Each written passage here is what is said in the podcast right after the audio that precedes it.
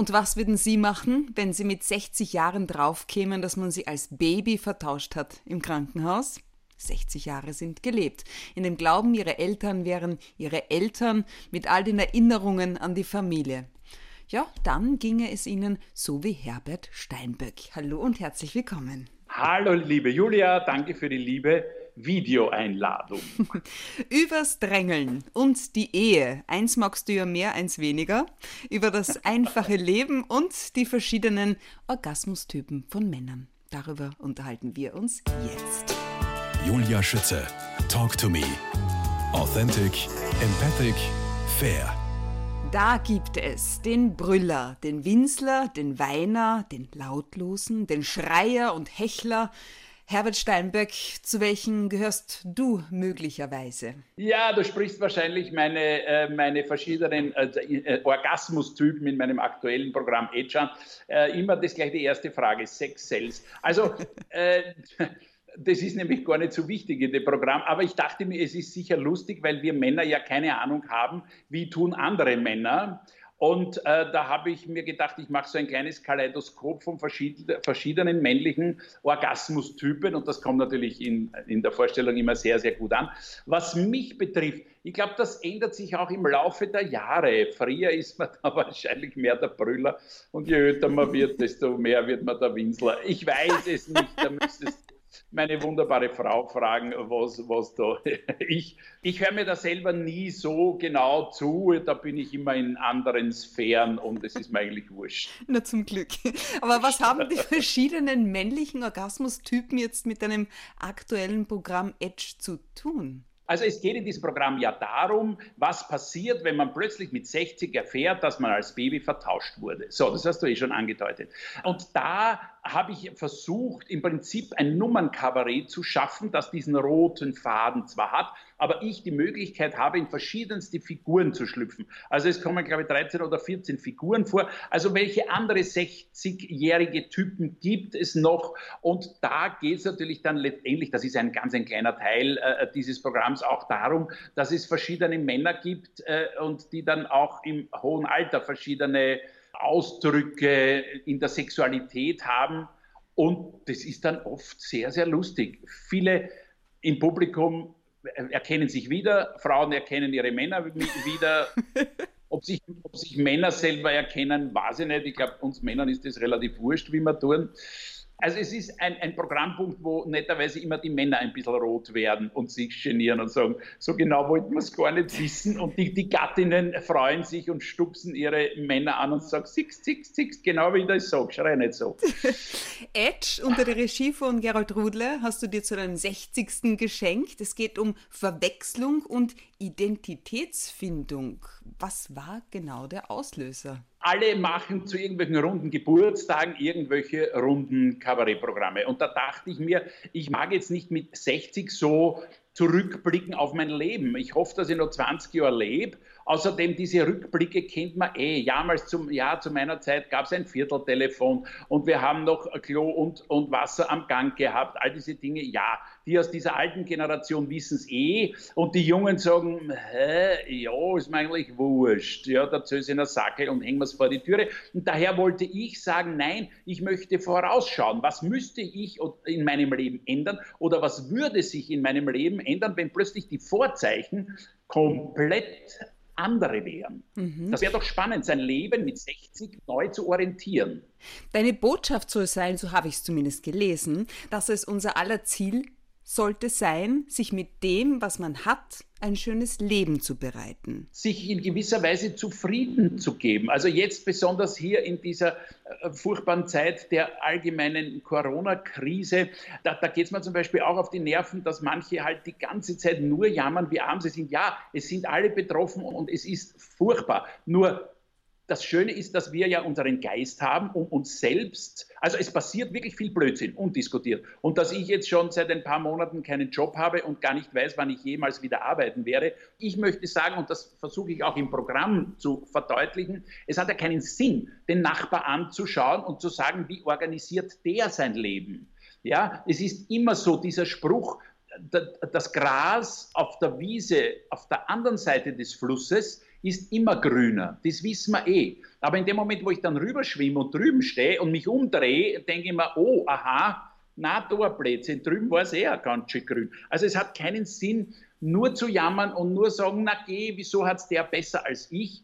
Äh, wenn, man, wenn man sich selber findet, seine Mitte findet, seine Ruhe findet, glaube ich, tut man sie in der Bewältigung der Alltagsthemen einfach viel, viel leichter. Wobei ich unbedingt den Satz dazu sagen muss, es gibt wirklich arme Hund. Und der das vielleicht als zynisch erachtet, wenn ich jetzt sage, na dann sei halt glücklich in deinem Unglück. Das ist ein Blödsinn, das meine ich nicht, sondern mir geht diese Nörgerei auf die Nerven, dass man eh in der ersten Welt sitzend sagt, aber der in der ersten Welt, dem geht es noch besser. Ich bin so arm.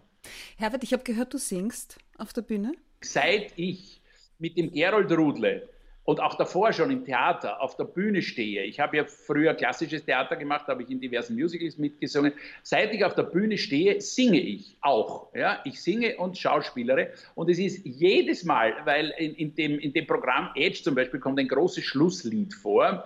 Und da sind noch alle ganz, Herrst, du kannst ja singen. Jetzt bin ich schon so lange auf der Bühne und singe eigentlich in jedem Programm. Ich bin, ich bin immer wieder in Produktionen in, in der Volksoper, wo man natürlich auch singt, klar, sonst kann man nicht in der Volksoper spielen. Und trotzdem sind die Leute jedes Mal überrascht, dass ich so, Herrst, du kannst ja singen. Das finde ich einfach nett freut mich, weil ich kann die Leute, obwohl es immer derselbe Hut ist, immer wieder überraschen damit, dass ich singe.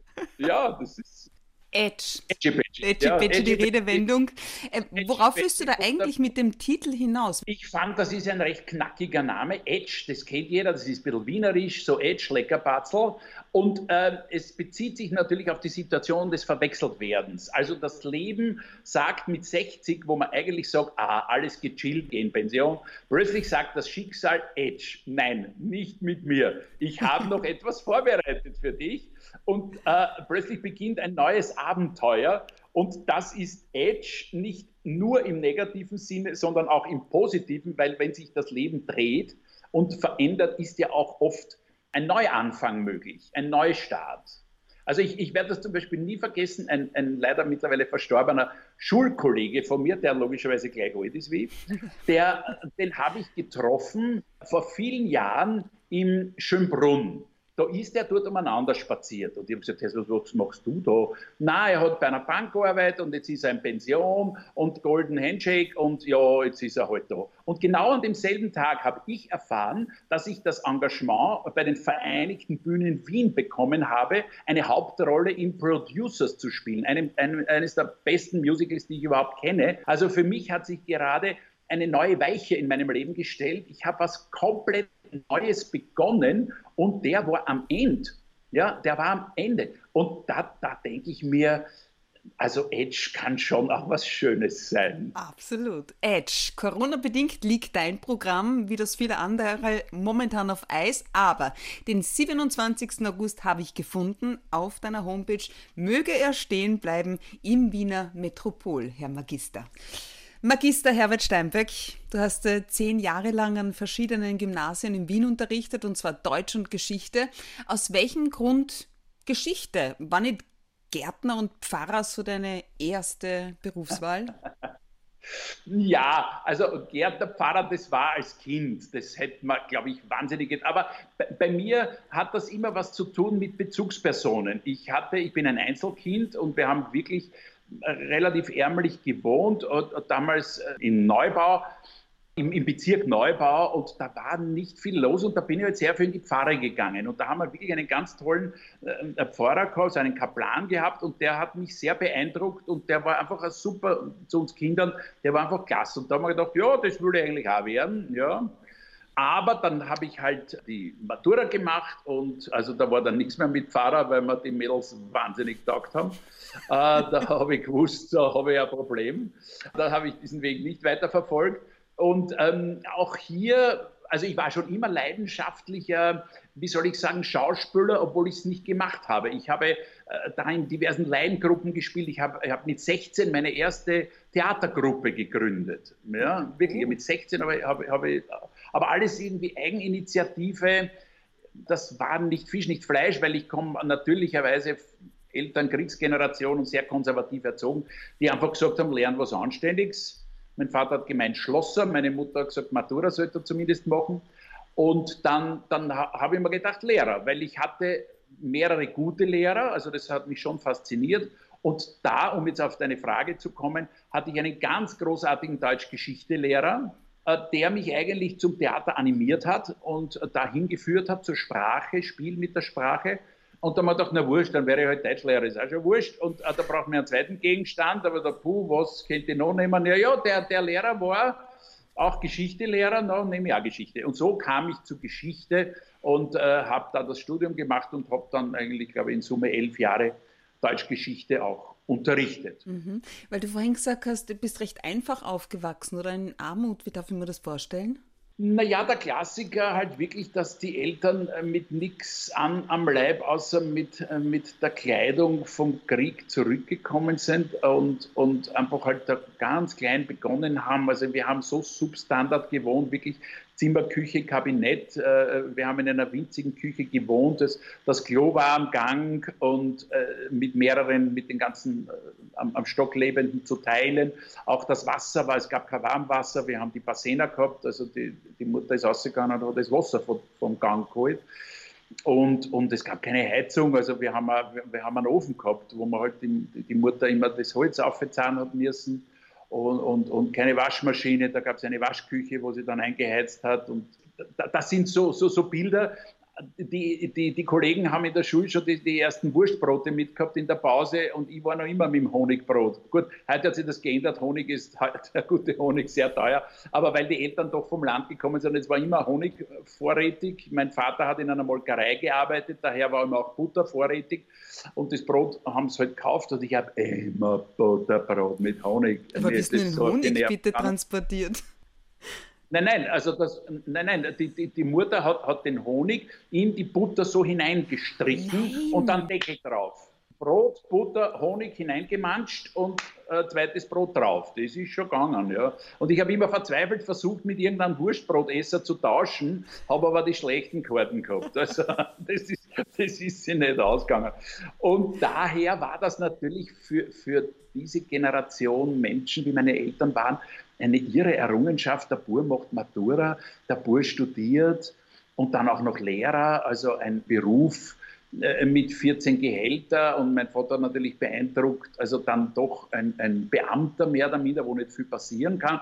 Und für meinen Vater war, glaube ich, der größte Schock, als ich dann in der Schule gekündigt habe und gesagt habe, so, jetzt werde ich beruflich Schauspieler, hauptberuflich. Ich glaube, da war der fertig mit der Welt.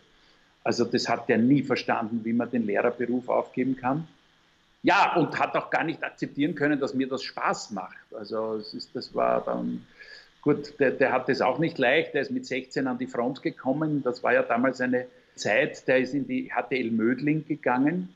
Und nach der sechsten hat sich die ganze Klasse, muss man sich vorstellen, das kann man sich, ich habe jetzt eine 16-jährige Tochter, da ist die ganze Klasse freiwillig äh, an die Front gegangen, weil sie irgendwelche depperten Lehrer gehabt haben, die gesagt haben, jetzt passt's, äh, das reicht eh, einmal die sechste, ihr könnt noch einen Krieger die Matura machen, also weitermachen und die Burm sind da an der Front gestanden. Mein Vater ist sofort in den Panzer gekommen und war ein paar Tage nach dem Einrücken, war der an der Front. Das kann man sich heute nicht vorstellen und dass diese Generation einen Schock hat und der zurückkommt und dann eigentlich wie soll ich sagen, kein guter Vater war, weil er überhaupt nicht verstanden hat, was, dass ich einfach mein Leben anders leben will, dass ich eine Jugend haben will, die er nicht hatte, dass ich eigene Ideen haben will äh, und die vielleicht umsetzen will. Das war natürlich schon eine schwere Zeit für ihn und daher eine noch schwerere Zeit für mich. Also mhm. lustig habe ich diese Richtung nicht gehabt. Jetzt am 8. Mai hat sich das Ende des Zweiten Weltkrieges zum 75. Mal gejährt. Meine Tochter, fast 19, hat mir jetzt unlängst erzählt, dass 81 Prozent der Schülerinnen und Schüler einer BHS mit dem Begriff Antisemitismus nichts anfangen können mehr. Ja, Wie schwierig ist es, deiner Meinung nach, in Schulen heutzutage mit diesen Thema umzugehen, den Zweiten Weltkrieg zu kommunizieren, zu unterrichten? Also ich glaube, dass es nicht leicht ist, weil die Kinder oder die Jugendlichen ja gar keinen Bezug mehr haben. Also es gibt gar nicht mehr den Opa, der damals vom Krieg erzählen kann, weil es den Opa nicht mehr gibt, großteils. Diese Generation ist verstorben. Also was sollen die erzählen? Die paar Zeitzeugen, die es gibt, äh, ich habe auch immer wieder Zeitzeugen eingeladen zu mir in den Unterricht, das war für die Kinder schon was anderes. Ja? Zu hören und zu begreifen, im wahrsten Sinne des Wortes, was da passiert ist. Ich bin zum Beispiel immer mit meinen jugendlichen Schülerinnen und Schülern äh, äh, nach Mauthausen gefahren. Aber auch hier ist natürlich alles sehr weit weg bereits. Und es ist ja so unbeschreibliches geschehen, dass unsere wohlbehüteten Mäuschens, die da heranwachsen, da gar kein Bild, es ist ihnen auch schwer, einen Vorwurf zu machen, dass sie diese Bilder nicht haben können. Woher sollen sie sie haben? Gott sei Dank haben sie es nicht. Sie können aus den Medien verfolgen, ähm, dass das alles, äh, dass auch heute noch schlimme Dinge passieren. Ja, und dann kommt Bruce Willis, Die Hard und es geht los. Und du denkst da, wo ist jetzt die Fiktion? Wo ist die Realität? Also ich glaube, dass sich Lehrer da schwer tun. Ich glaube, dass es wichtiger ist für den Lehrer, Interesse zu wecken, dass die Kinder vielleicht selbstständig irgendwie neugierig werden und sagen, was ist denn das? Weil jetzt nur die Zahlen abzuschnurren, das ist zu wenig. Und man muss einfach den Brückenschlag wagen vom Gestern zum Heute, dass man sagt, ja, während den Anfängen. Mit anderen Vorzeichen sind wir ja immer, ist der Faschismus immer in Lauerstellung. Und das muss den Kindern und Jugendlichen klargemacht werden, äh, dass dieser Teufel äh, äh, Faschismus überall lauert und auch wir heute noch so aufpassen müssen, dass er nicht überhand nimmt. Das Wesen der Geschichte ist die Wandlung, heißt es. Wie siehst du das? Das Wesen der Geschichte bist du. Du hast Sätze. Ja, Herr ja, Lehrer, Herr Magister. ich, ich, weiß es gar nicht. Also ich möchte ihm fast ein bisschen widersprechen, weil wenn du dir von der, von der Antike bis heute die Mechanismen anschaust, wie Geschichte funktioniert, wie Politik funktioniert, wie gewisse Zusammenhänge funktionieren. Also da, da, da wandelt sich das Erscheinungsbild. Aber die Ursache, die Zusammenhänge sind meistens relativ ähnlich. Und, und, und das ist ja das Teuflische, dass im Prinzip dasselbe daherkommt, nur in einem anderen Mäntelchen und ich erkenne es nicht oder zu spät, dass ich sage, ah, scheiße, jetzt kommt es schon wieder daher. Und, ich, und erwischt mich schon wieder unvorbereitet, obwohl ich eigentlich es wissen müsste, dass sowas passieren kann. Ich habe mit den Kindern immer diesen, diesen Tiefseefischeffekt äh, gemacht. Ich weiß nicht, ob da der was sagt. Tiefseefischeffekt. Also wenn du jetzt einen Tiefseefisch erforschen willst, wird dir das nicht gelingen, weil in dem Moment, wo du dem aus der Tiefe des, des Meeres hervorholst, zerreißt es den. Der schafft es nur unten zu überleben, weil unten so ein Druck von außen ist, dass der so einen Innendruck aufbauen muss, dass das im Gleichgewicht ist. So, und in der Geschichte, äh, zum Beispiel Thatcher, Falklandkrieg, wie absurd. Äh, die haben da ein paar depperte Inseln vor Argentinien mit ein paar Pinguinen bombardiert, nur weil es der innenpolitisch ganz, ganz schlecht ging. Das heißt, man hat einen Krieg provoziert, einen Druck von außen. Man will uns Volk äh, was anhaben, nämlich die Falklands wegnehmen. Ich habe einen Druck von außen und das gibt mir die Möglichkeit, den Druck, den ich von innen habe, nämlich innenpolitisch, sonst verliere ich äh, äh, mein Mandat oder sonst werde ich nicht mehr gewählt. Und in dem Moment hat das sein Gleichgewicht. Das ist der klassische Tiefseefischeffekt. Und das, den gibt es in der Geschichte ununterbrochen. Ununterbrochen schafft man sich einen Außenfeind, um den Innenfeind zu besiegen. Apropos Druck, Innenfeind, Außenfeind, Wandlung. Nachträglich alles Gute zur Hochzeit. Ja, genau, genau. Wie kommst du da auf Außendruck und Innendruck zur Hochzeit? Du, ich, ich weiß nicht, das würde ich jetzt gerne von dir erfahren. Na, bei mir passt es. Nein, nein, nein, nein, nein, nein.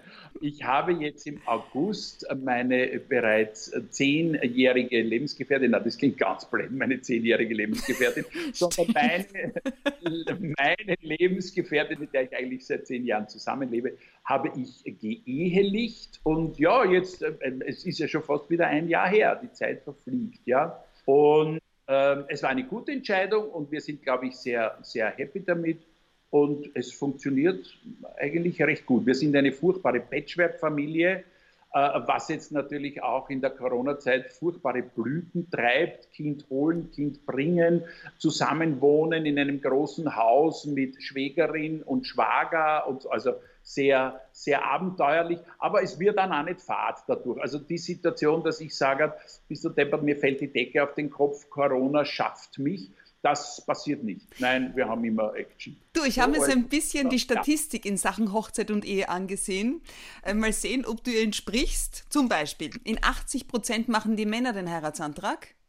Ja, definitiv, war okay. bei mir so, ja. Meine Frau war nur abgefressen, weil sie ist, ich, ich, ich weiß, sie, sie hätte das wahnsinnig gern romantisch gewollt. Und ich habe mir extra ein super Riesenzimmer in einem super Hotel ausgesucht mit Champagner, mit Rose, mit einem wunderbaren Ring, den schon meine Mutter getragen hat als Verlobungsring. Also wirklich romantischer gehen. Ich habe mich mit Anzügerl und also wirklich habe mich hingekniet und gesagt, willst du meine Frau werden? Also für mich also der Höhepunkt der Romantik. So, ja, ich will, alles super, passt. Am nächsten Tag sind wir spazieren gegangen, es war tiefster Winter, es hat geschneit ohne Ende und wir gehen an einem wunderschönen zugefrorenen See entlang mit den Schneeschuhen, also so schöne Tellerschuhe. Wir gehen dort und meine Frau dreht sich plötzlich um und sagt, siehst, da war er der Heiratsantrag romantisch gewesen. Ja, da, da, was, was soll man da machen? Aber sie hatte recht. Es war eine wahnsinnig romantische Situation. Ich habe mir nur nicht gedacht, dass ein Champagner und die Glasel da mitten im Wald mitzahlen sollte. War ja, es sprichwörtlich der schönste Tag in deinem Leben nach der Geburt natürlich deiner Tochter Clara? Die Hochzeit? Ja. Also schon, für mich wirklich definitiv. Es waren so viele liebe Freunde da wir hatten so viel Spaß und eigentlich alle haben sich bemüht, irgendein Gedicht, ein Lied, einen Spruch, irgendetwas für mich zu finden, was mich wirklich sehr, sehr gefreut hat. Es war auch alles so, also die Location hat gepasst, es hat auch das Lokal, wo wir dann essen waren, gepasst, es hat wirklich alles gepasst. Der einzige Wermutstropfen, den eigentlich meine Frau schwer verwinden konnte, weil ich, ich habe mir gedacht, das ist halt so, nach der Zeremonie, wir haben im Freien geheiratet und nach der Zeremonie, also die hat gesagt, sie dürfen die Braut nun küssen, hurra, tosender Applaus, passt. Und dann wären die ganzen Gäste gekommen und hätten einzeln gratuliert. Wir hatten eine wunderschöne Agape vorbereitet mit, mit großen Tischen, mit, mit Brötchen, mit, mit Most, mit Wein, mit allem, was dazugehört. Und genau in diesem Moment, also die Zeremonie war vorbei, wir waren Mann und Frau, und in dem Moment hat der Himmel seine Schleusen aufgemacht. Es war ein sintflutartiger Regenfall, das innerhalb kürzester, man muss dazu sagen, war circa 10, 15 Minuten Fußmarsch von den Autos entfernt. Oh also keine Fluchtmöglichkeit. Und innerhalb von, glaube ich, 2 Minuten 30 waren 100 Leute bis zur Unterhosen waschelnass. Die Frisuren, die Frisuren. Alles, alles, alles, alles. Die Blasmusik, die haben mich nachher noch verflucht, weil ihre Lederhosen, die mussten die, äh, die nächsten drei, vier Tage walken, weil die waren wie die Bretteln so, so hin. Also es war, also das war wirklich eine Katastrophe und wir sind dort Wecker und in so einem wunderschönen äh, Rolls Royce sind wir dann äh, also dort ins Lokal gefahren und dort war, war nichts. Dort ist kein Tropfen Regen gefallen, gar nichts. Nur bei unserer Hochzeit. Das sind Aber die vielen denke, Frauen, denen du das Herz gebrochen hast durch diese Eheschließung. Ja, genau. Also an das habe ich noch nicht äh, gedacht. Es gibt ja den Spruch, wenn es bei der wenn es bei der Hochzeit regnet, dann hat die Braut keine Tränen mehr ihr weiteres Leben, um noch zu weinen in dieser hm. Ehe. Das ist natürlich auch eine Möglichkeit. Also da gab es wirklich, da waren so viele Liter, da gab es nichts zum Weinen. Ja. Du, aber das wäre irgendwie, äh, glaube ich, ich könnte mir vorstellen, du hättest genug Stoff für ein Kabarettprogramm. Ja, das war nämlich die Idee, weil äh, nach Edge haben wir gedacht, so, jetzt ist genug, das Edge funktioniert, das ist lustig, das passt und das wäre jetzt spülen, bis, äh, bis ich ins Grab hüpfe. Aber diese Hochzeit mit 61, da habe ich mir gedacht, da ist, glaube ich, was drin, weil es ist das harmonischeste Ehepaar, also Vor-Ehepaar muss man ja sagen, glaube ich, kommt da dahinter dass man so viele Punkte hat, wo man überhaupt nicht einer Meinung ist. Ja, laden wir die Tante Milli ein oder nicht? Sitzt der Brautvater am Tisch der Braut, ja oder nein? Wollen wir ein großes Gedeck oder? Machen wir überhaupt eine große Hochzeit oder eine kleine? Heiraten wir stand? Standesamtlich oder, oder nur kirchlich oder es ist tausend Dinge sind also äh, sind zu besprechen, sind zu klären, sind zu einigen. Werden wir Damast auflegen, legen wir nur Eva auf den Tisch, kommen fünf Gestecke oder elf Gestecke, setzen wir drei nebeneinander oder die Tischordnung, setz, äh, können wir den, na dann streiten die, ja aber die zwei haben mal was gehabt miteinander, die können wir nicht nebeneinander setzen. Ja, was ist, wenn die streiten anfangen bei unserer Hochzeit? Also es ist unfassbar, wie viele Möglichkeiten es gibt gibt, mhm. sich hier noch einmal ganz kurzfristig zu entzweien, bevor es überhaupt losgeht. Also ich bin also auf jeden Fall gespannt auf dein neues Kabarettprogramm. An der Ideenfindung wird es sicher genau. nicht mangeln. Was du also gar nicht magst und möchtest, ist Musik beim Massieren. Wie naja, kommst du auf das? Woher kommt das? Na, mich, mich, mich regt diese Klinge-Klange, dieses Bloing, Zoing, Foing, Ach, Zoing, das meinst du? diese, diese Musik. Nein, nein, das ist ja schon wieder eine Anwendung. Nein, aber es läuft doch meistens, wenn man bei Massage ist oder eben bei diesen Schüsseln oder bei Hotstone oder wo auch immer man sich da verwöhnen lässt, läuft meistens so esoterische Musik. Ja? Und das macht mich wahnsinnig. Das macht mich wahnsinnig. Und die Leute glauben, das gehört, gehört dazu zur Entspannung. Mich regt das auf, diese, diese Dosenmusik. Also das macht mich richtig aggressiv. Und, aber alle Masseure, wo ich noch je war, die verstehen das, akzeptieren das sofort und dran das ab.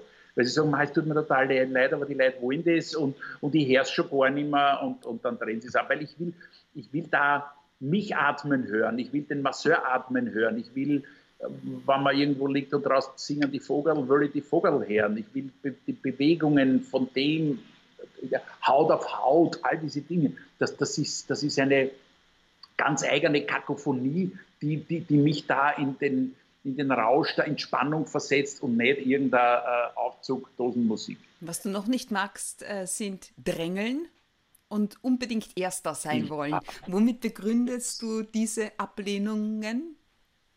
Weil es äh, unnötige Aggressionen erzeugt, weil es unnötige Energie kostet und weil es wurscht ist, ob ich jetzt auf der Südosttangente bei einem, bei einem Reiß, Reißverschlusssystem zwei Autos vor mir einlasse oder nur einen, ist doch völlig wurscht. Ja? Also, also da, da habe ich auch keine Ambitionen, da irgendjemand zu beweisen, ich fahre auch meistens recht gemütliche Autos und die fahre ich noch gemütlicher, als das Auto eh schon gemütlich ist.